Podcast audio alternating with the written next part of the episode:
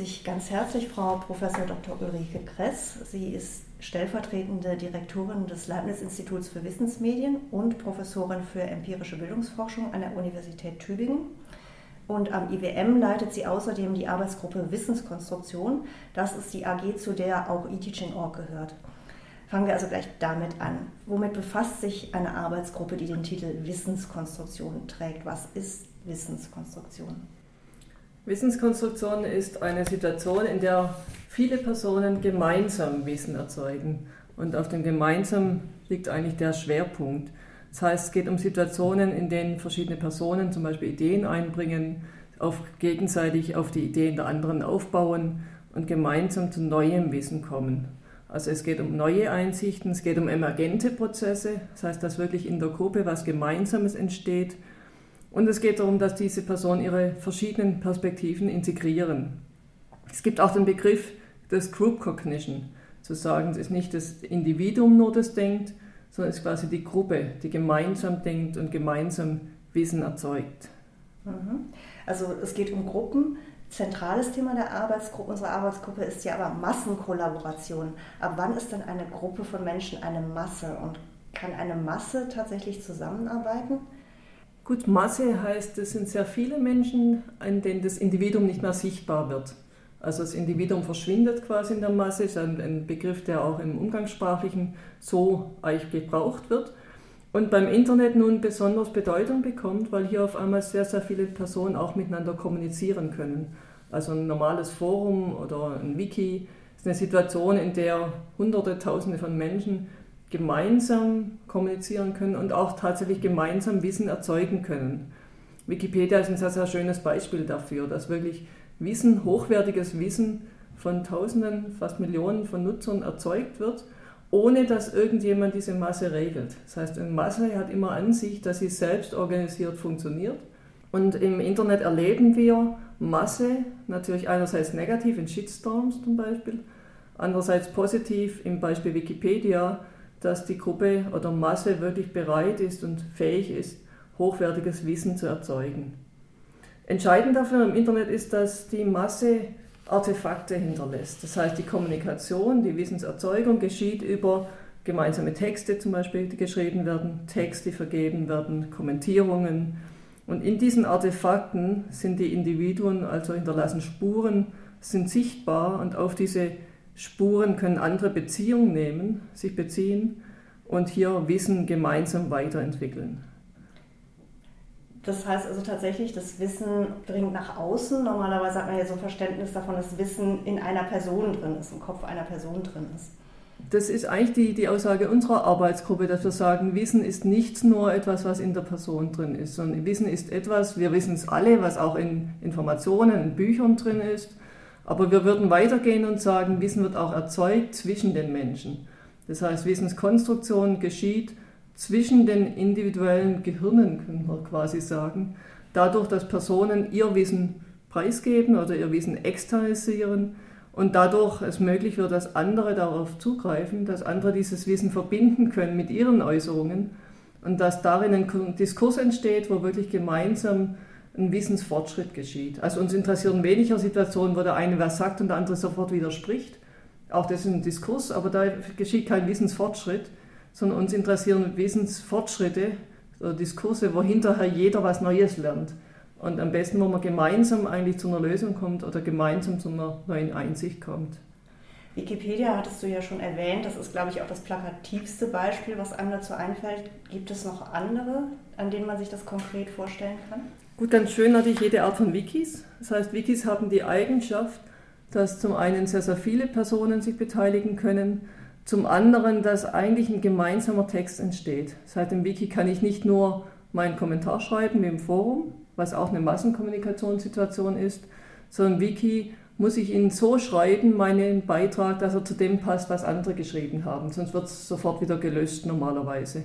Das heißt, im Wiki bin ich gezwungen als Nutzer, wirklich die Position der anderen aufzunehmen und gemeinsam zu verbinden, damit zum Schluss ein homogener Text entsteht. Deswegen sind Wikis ein sehr schönes Beispiel, dass es wirklich zu diesem emergenten Prozess kommt, dass die Gruppe weiterkommt und nicht nur so ein Ping-Pong von Argumentationsaustauschen.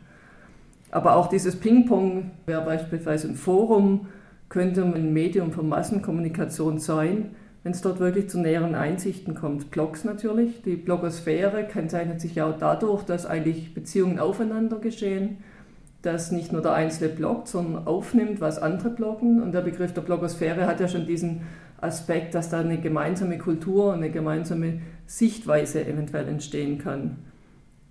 Was uns auch interessiert, ist soziales Tagging, Social Tagging. Hier ist die Beiträge der Individuen ja ganz klein, man taggt nur etwas, man vergibt einen Tag, aber dadurch, dass es sehr viele tun, entstehen dann doch emergente Prozesse. Die Taxonomie, die entsteht, kennzeichnet so die Begriffswolken, das Begriff, das konzeptuelle Wissen der gesamten Gruppe. Und auch das ist ein Prozess, wo wirklich Wissen gemeinsam konstruiert wird, weil gemeinsam so eine konzeptuelle Struktur entstehen kann. Wir haben ja auf eTeaching.org im Moment das Thema Special Social Media, Social Learning und wir stellen dabei fest, dass dieser Austausch in formalen Lernprozessen nicht so richtig funktioniert. Also alles, was so in der großen Menge freiwillig klappt, scheint so im Hochschulkontext nicht so richtig zu laufen. Aus der psychologischen, aus der wissenschaftlichen Perspektive, woran liegt das und was könnte man dagegen tun?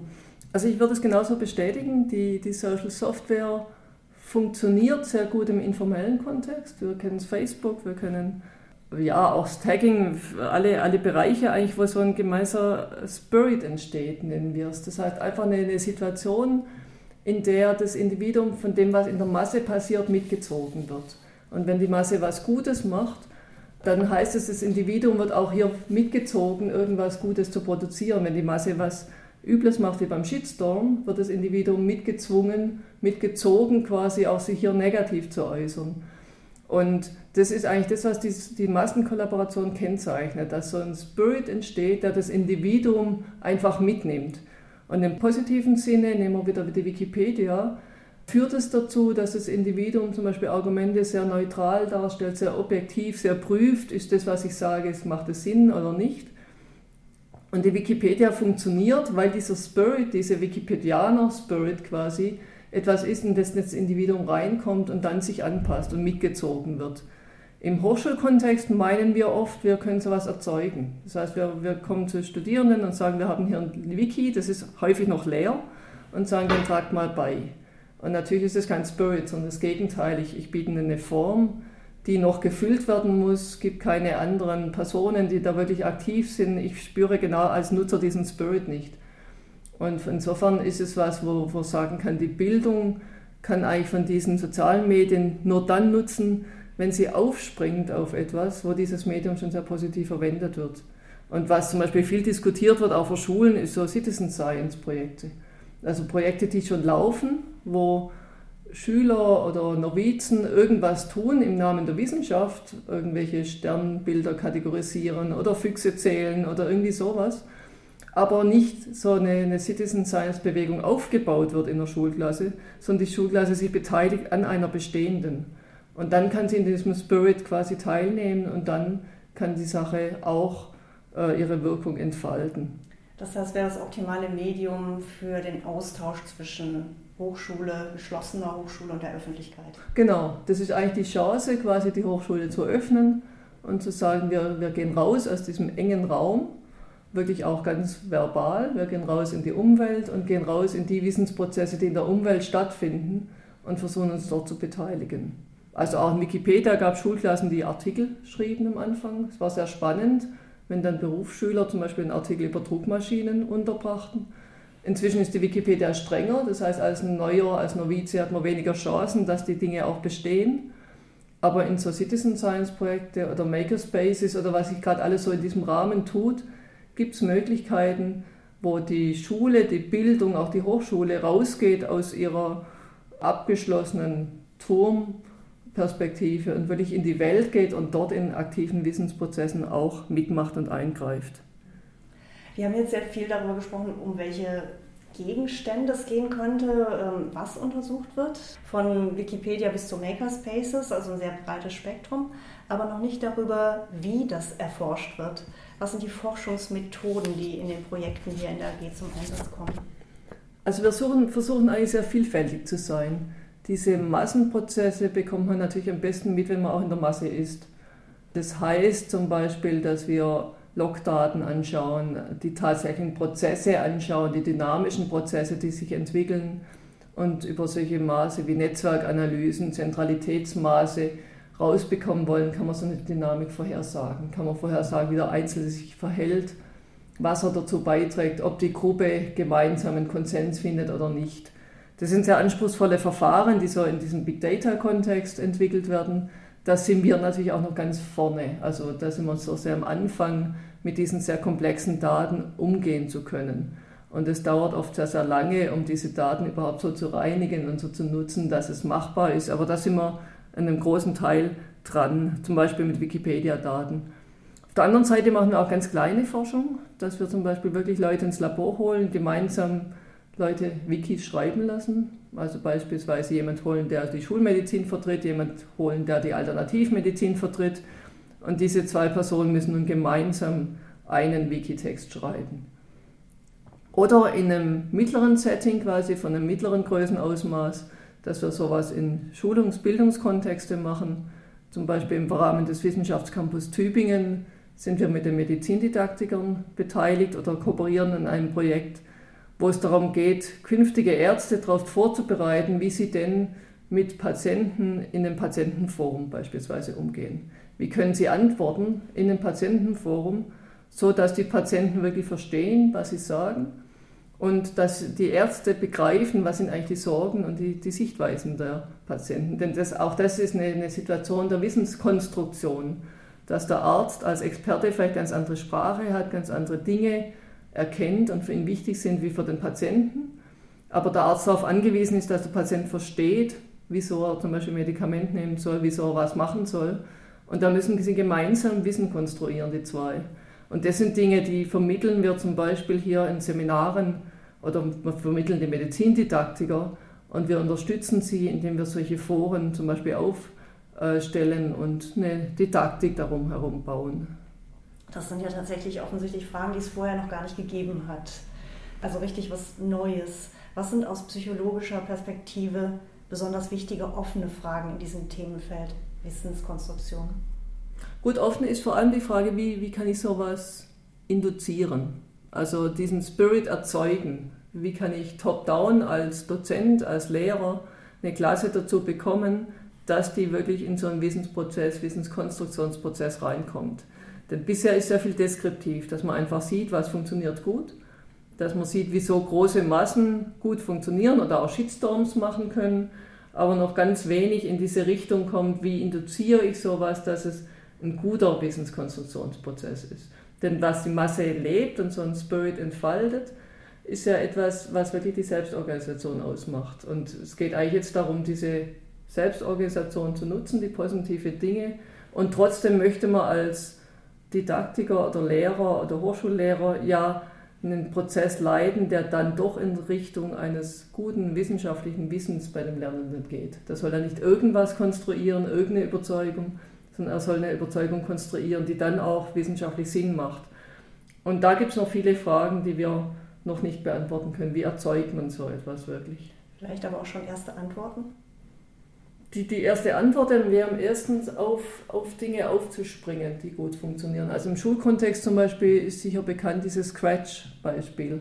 Das heißt, eine Community, die aufgebaut wurde, in der Schüler selbst Spiele programmieren. Und das ist wirklich eine Massenbewegung. Da sind ein paar Millionen von Kindern eingeschrieben in dieses Portal, die dort Code, Software programmieren oder Programme programmieren und es so tun, dass sie gegenseitig auf die anderen Dinge zugreifen können, dass sie Programme der anderen nutzen können, verändern können. Und das ist didaktisch und, und bildungswissenschaftlich äh, ein sehr erfolgreiches Projekt, weil das einerseits sehr basale Kompetenzen fördert bei den Kindern, auf der anderen Seite diesen Massenspirit eigentlich nutzt und weiter erzeugt. In dem Hochschulbereich sind mir solche Dinge noch sehr viel weniger bekannt. Das ist im Prinzip schon fast eine Antwort auf meine letzte Frage, die ich aber doch nochmal richtig konkret stellen will. Welche Relevanz hat also die Forschung unserer Arbeitsgruppe AG Wissenskonstruktion am IWM für die Lehre an Schulen, hast du jetzt schon genannt, und Hochschulen? Also die Relevanz ist insofern gegeben, als man sagen würde, die neuen Medien ermöglichen vielleicht eine ganz, ganz neue Art zu lernen. nämlich das, das Sprengen der Grenzen von Gebäude von Hochschule und Schule hinaus in wahre Wissensprozesse. Und die Relevanz ist dadurch gegeben, dass wir sagen, diese Technologie besteht, die Kinder, die Studenten nutzen sie außerhalb der Hochschule. Wie können wir es auch in die Hochschulen bringen, um wirklich Lernprozesse sehr viel realitätsnäher, sehr viel authentischer zu gestalten? Da gibt es noch keine fertigen Richtlinien, wie man sowas umsetzt. Da gibt es noch keine fertigen Module quasi, sondern da gibt es nur erste Ideen und erste Ansätze, wo man in der Welt quasi schauen kann, wieso funktioniert Scratch zum Beispiel. Funktioniert es für alle Kinder oder doch nur für die, die sowieso sehr fit sind und sehr gut im Programmieren sind? Dann stellen sich die Forschungsfragen, um das wirklich abzuprüfen, inwieweit solche Konzepte mehr sind als Ideen als Ideologien, inwieweit sie wirklich tragfähig sind. Und das bedarf eigentlich der harten Forschung quasi, um das rauszubekommen. Wir sollten also in zwei, drei Jahren nochmal reden, um neue Ergebnisse zu erfahren. Ja, das wäre schön. Dann für heute vielen Dank für dieses Gespräch. Okay, ich danke auch.